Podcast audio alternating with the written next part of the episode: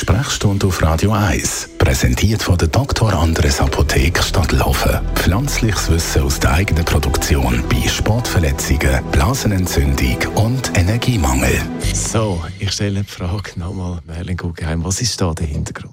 Also es geht darum, dass das Produkt, das ich immer schon gesagt habe, ist furchtbar gruselig, dass äh, das mal genauer angeschaut worden ist und ein Wirkstoff, und da muss man ein bisschen vorsichtig sein, nicht grundsätzlich, aber über die Anreichungsform, mit der man das trinkt, quasi über den Magen-Darm-Tag vielleicht aufzunehmen, nicht die Wirkung hat, ähm, wo man sich verspricht, wenn man so ein bisschen eine Verkältung hat. Das ist das Phenylephrine, vielleicht müssen wir das noch ausdeutschen. Aber was heisst das jetzt konkret?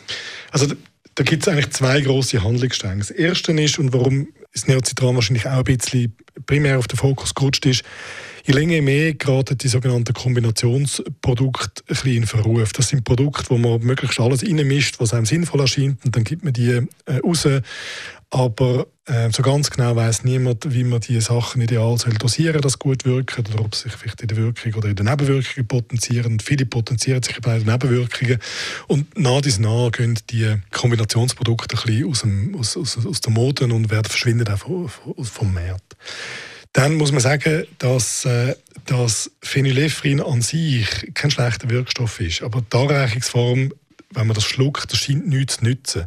Das ist ein Mittel, das zu Schleimhautabschwellung führt. Das ist eigentlich etwas sehr Willkommenes, wenn man verpfnüsselt ist und, und, und schlecht kann schnaufen Und das nützt auch etwas, wenn man das Nasenspray braucht zum Beispiel. Also niemand sagt, dass man, und den Nasenspray sollte man nicht mehr sieben Tage anwenden, eine kleine wichtige Botschaft, sonst wird man abhängig und kommt nicht mehr davon weg. Aber wenn man das, äh, wenn man, wenn man das nimmt als Nasenspray, dann ist es nicht das Problem. Und so sagt man, ist es sicher zentral, dass man den Wirkstoff an den richtigen Ort bringt.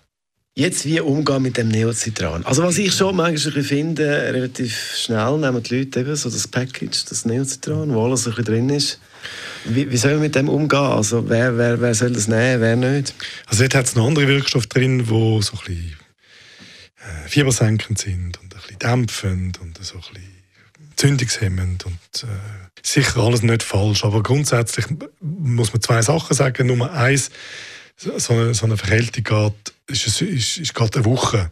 Und man kann sie symptomatisch behandeln und Symptome besser machen, aber den Krankheitsverlauf der Tour kann man nicht beeinflussen. Das ist mal das. Also, also man muss sich ein Schicksal führen und das Neozitan macht das nicht besser. Und dann ist es sicher sinnvoller, spezifische Wirkstoffe zu nehmen. Also das Paracetamol zum Beispiel als Tablette, das wirkt, aber dann kann man Dosis ein erhöhen im Vergleich zu dem, es im Neocitran drin ist. Man kann einen Nasenspray nehmen, zum Beispiel in der Nacht, wenn man schlecht kann schnaufen. Das sind alles Sachen, die geht, ähm, das ein, bis der Husten ein bisschen äh, dämpft. Und man kann das als einzelne Produkt nehmen, muss nicht als Kombiprodukt nehmen. Und vor allem kann man es dann in einer Art und Weise nehmen, die nicht so grauenhaft grusig ist. Entschuldigung. okay, also Merlin Guggenheim geschmacklich kein Fan von Neocitran, das kann man glaube ich sagen so. Das war unser Radio 1 Arzt. Das ist ein Radio 1 Podcast. Mehr Informationen auf radio1.ch.